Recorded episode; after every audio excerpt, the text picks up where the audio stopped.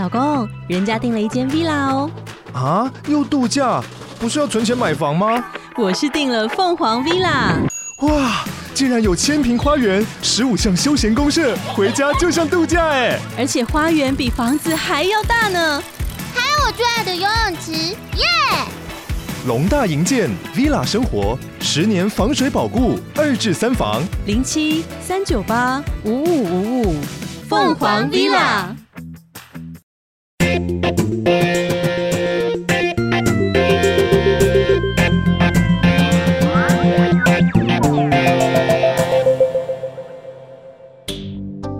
早安，你好吗？欢迎收听老周的 Money Talk，在这里我们聊一聊钱和财富。嗯，今天呢，先来跟大家分享一则听众朋友的留言，这个名字蛮有趣的哦，他叫 M A L。好，M A L 说什么呢？M A L 说这一集世界杯的节目含金量超高，觉得台湾真的很需要这种声音，让台湾人可以有国际观的声音，好棒！祝福你们频道收听长虹。好，频道收听长虹之外呢，希望二零二三年可以开始接到业配哈，这是非常重要的。长虹就是，诶，长虹就是涨嘛哈，对不对？所以业绩就要涨。好，非常谢谢 M A L 的意见回馈。今天要跟大家来分享一则，嗯，我想台湾人在二零二二年是非常关注的一则消息，那就是巴菲特终于买台股了，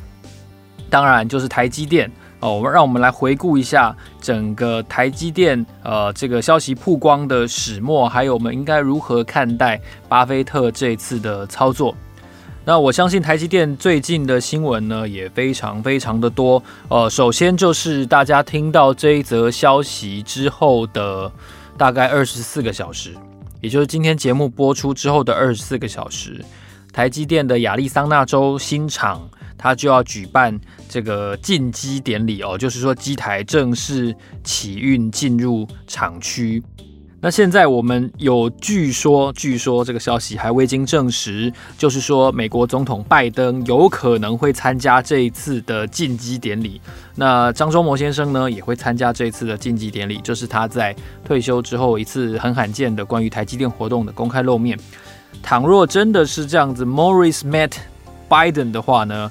哇哦，那这个真的是一个历史性的画面哦。那当然，这也象征着台积电在整个全球的布局上又迈进了一大步。那未来的熊本厂，日本九州的熊本厂，乃至于哦盛传的十二月份有台积电的人员前往这个德国考察的这件事情，假设真的有德国厂哦，还有未来的熊本厂，然后还有呢亚利桑那州厂，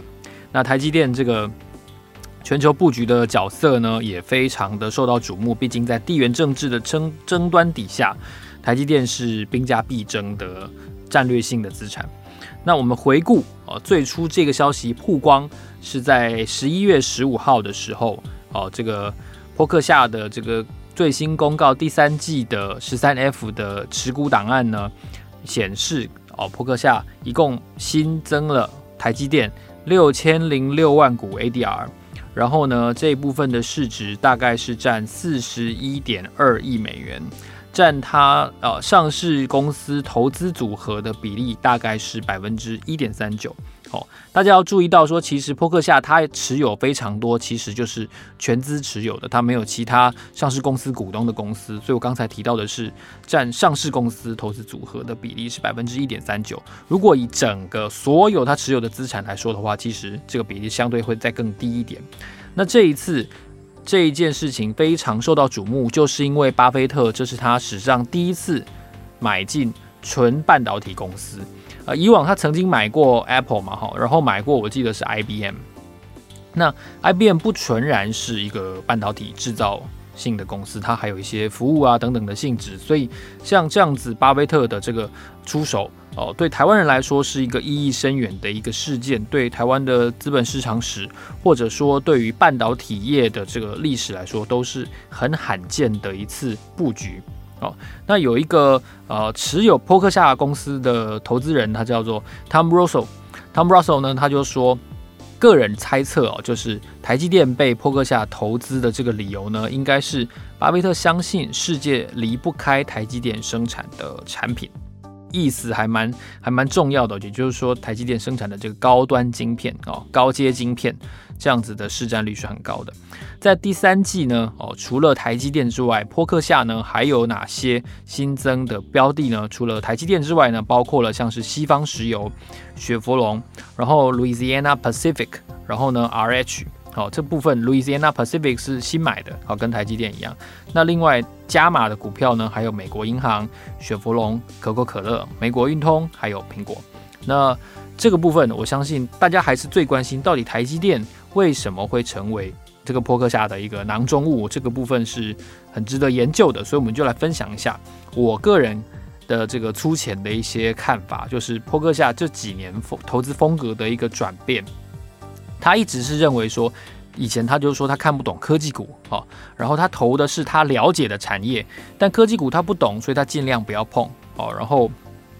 比如说网络啊、科技啊，那大家最了解的一件事情就是他他一直都还在使用那种折叠掀盖式的手机，也就是所谓的老人机，哦，那到后来他才开始使用 iPhone。那有一些人说，哦，因为他用 iPhone，他觉得很棒，所以他开开始研究一下啊，Apple，这是这是一个嗯其中一种说法。不过我觉得，与其说是看不懂，呃，波克夏倒不如是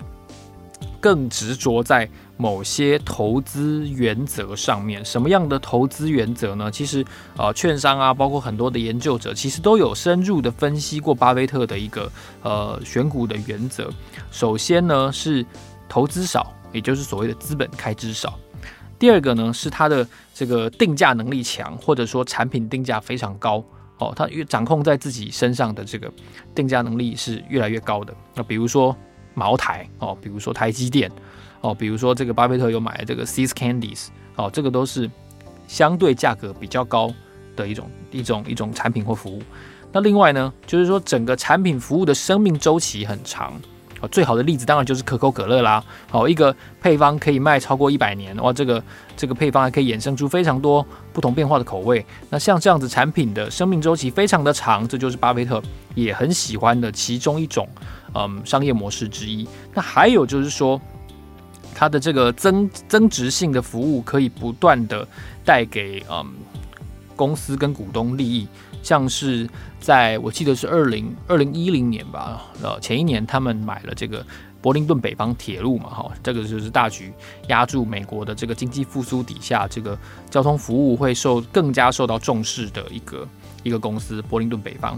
那像是类似这样子，它可以持续的跟客户往来的公司，也会是波克夏非常重点着重的一个领域。那资本开支少。然后呢，定价能力强，生命周期长，或者说是增值的空间大，其实这四点不太可能在同一个厂商身上发生了。说真的，像台积电就不符合第一点了。台积电的资本开支那么大，对不对？而且它透过先进制程的这个这个巨大的技术壁垒哦，来跟三星竞争，来跟 Intel 竞争，所以它第一点它就不符合了。所以。通常，如果能够至少能够有落实一点哦，比如说像台积电是一个生命周期长，或者说是一个定价能力强哦，它最显著的就是定价能力强。那增值空间大哦，也许也是一个考量的观点之一。所以，它选股其实是有一些模式、有一些 pattern 的。那台积电是是资本开支非常巨大，但同时呢，它也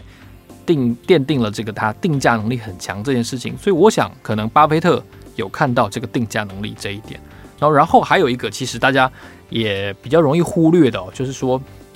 扑克夏作为作为一个世界级的超级巨无霸的这个这个投资者，他的资金规模是非常大的哦，是非常大的，所以所以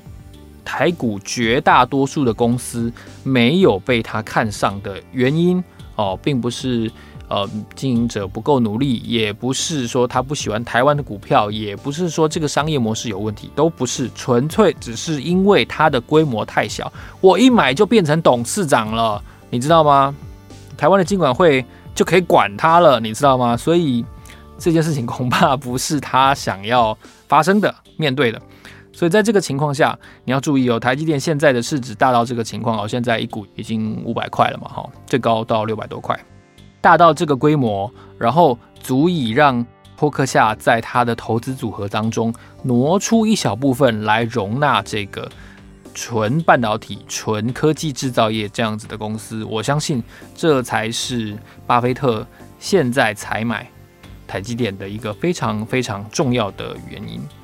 那回顾过去哦，其实，嗯，他买苹果，老八买苹果那一次，我相信也是非常大出市场意料之外的一个转变哦。所以，我们不妨就从巴菲特买苹果这件事情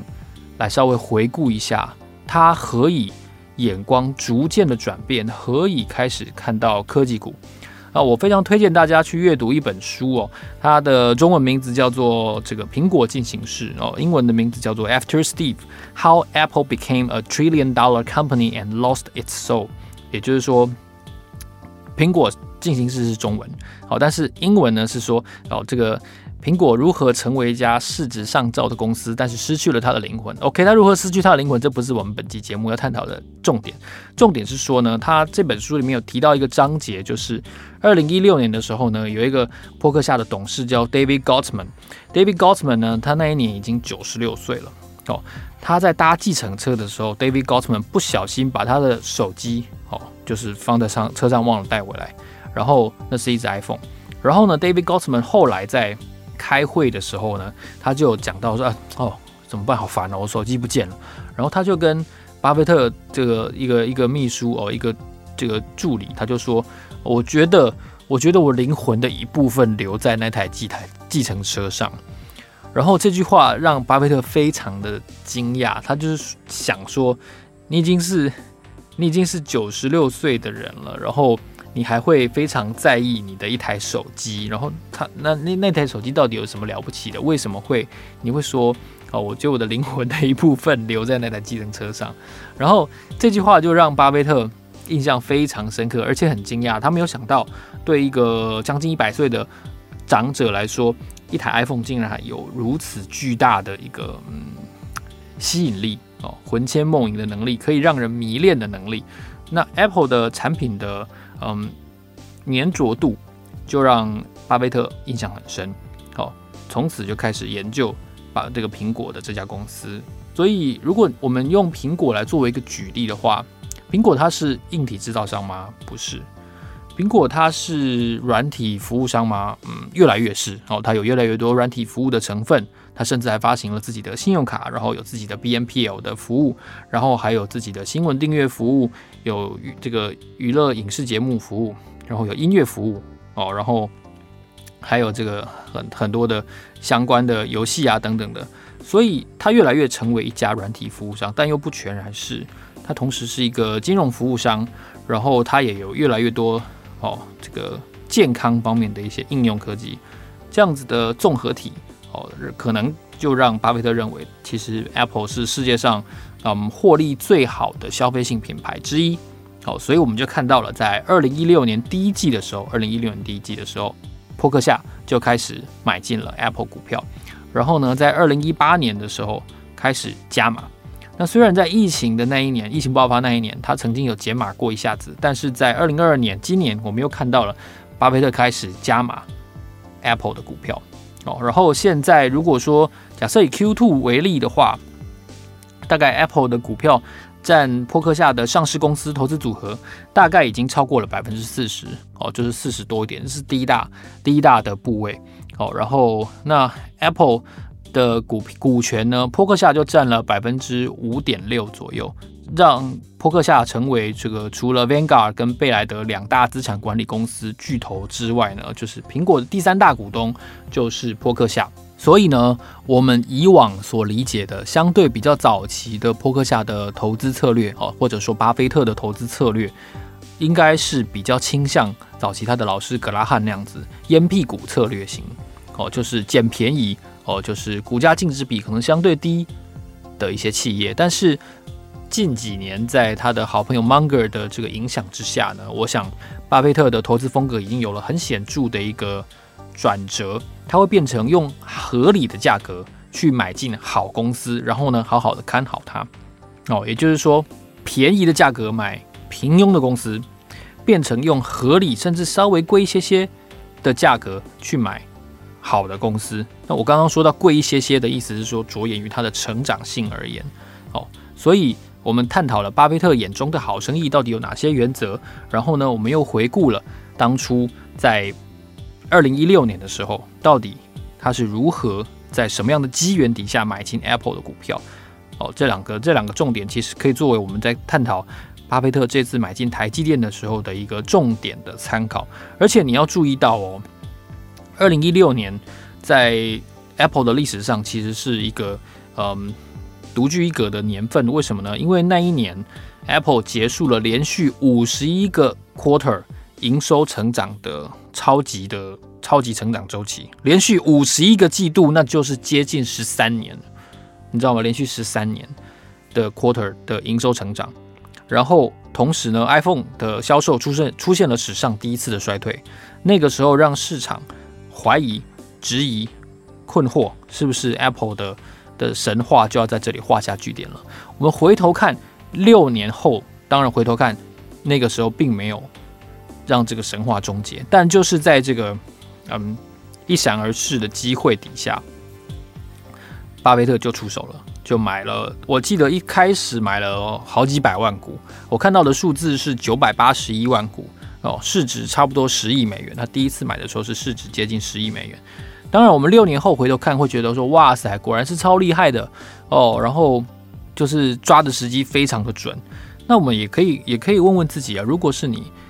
在看到 Apple 的连续五十一季的营收成长结束之后，你会不会认为它的神话确实就终结在二零一六年那个点？二零一六年第一季，我相信很多人应该都会这么觉得。哦，那是因为我们困惑于一时的眼前的现象。啊，我们没有没有作为一个长期主义者思考一些长期的事情。那巴菲特不一样，巴菲特做的是长期的事情，他做的是用合理的价格买进好公司，并且长期持有，甚至不断加码。哦，他的坚守原则跟他的这个洞见，我相信是大家呃很值得学习的一件事情。那为什么嗯巴菲特会特别重视现在或者说两季以前的台积电呢？哦，我相信大家可能注意到一件事情，就是因为台积电跌了嘛。它市值规模虽然大，但是它从六百八十八块已经很显著的下跌了一段哦。但在这个同时呢，台积电在先进制程的这个主宰能力，呃，相信大家也都肯定是远超过其他的同业。然后它又能够维持相当高的获利能力，哦，这一点是很不容易的哦。呃，在此同时，很赚钱的公司很多，半导体业也不是没有。但是台积电的制造服务性的能力，却是很多人模仿不来的。换句话说，台积电的独有的这种模式底下的速度，呃，然后它的诚信，然后它的制程的能力，是很稀有的。所以稀有这件事情就是台积电的护城河，那也造就了台积电很高的获利能力。所以巴菲特会认为，哦，这个。厂商或者说这家半导体商有它独特的魅力，而且同时价格已经来到了相对比较合理的一个点。那还有一点就是说，今年呢年初的时候，大家不知道记不记得，台积电本来说它的资本开支大概是四百亿到四百四十亿美元，但是随着这个先进制程的订单趋缓哦，很明显的大家产能利用率最近看到的新闻全部都是下滑的，然后。现在预定的资本支出比年初减少了不少哦，现在已经降到了大概三百六十亿美元左右，所以这件事情就凸显，就是说，哎，现在好像资本开支会减少，哦，这是台积电，我想一个对投资人来说，也许是一个比较比较理想的一个方案了哈。那还有呢？还有什么？我们看到现在全世界各国在因应半导体的。竞争还有短缺上面都开始拿出了法律来保护自身的权益，那这也是台积电会全球布局，我想一个很重要的原因。举例来说呢，今年我们就看到了各国都端出了所谓的晶片法案，要来保护自家的半导体产业。二零二二年的二月呢，最先出手的是欧盟地区，因为二零二零跟二零二一的这个汽车晶片的短缺，让欧盟各国非常重要的汽车产业呢，啊，吓出了一身冷汗。好，所以在二月份的时候，我们首先看到了欧盟推出了是四百三十亿欧元的欧洲晶片法案，四百三十亿欧元哦，这规模相当大。他们要来保护自家的晶片的供应哦，然后法律上的地位。然后在三月份呢，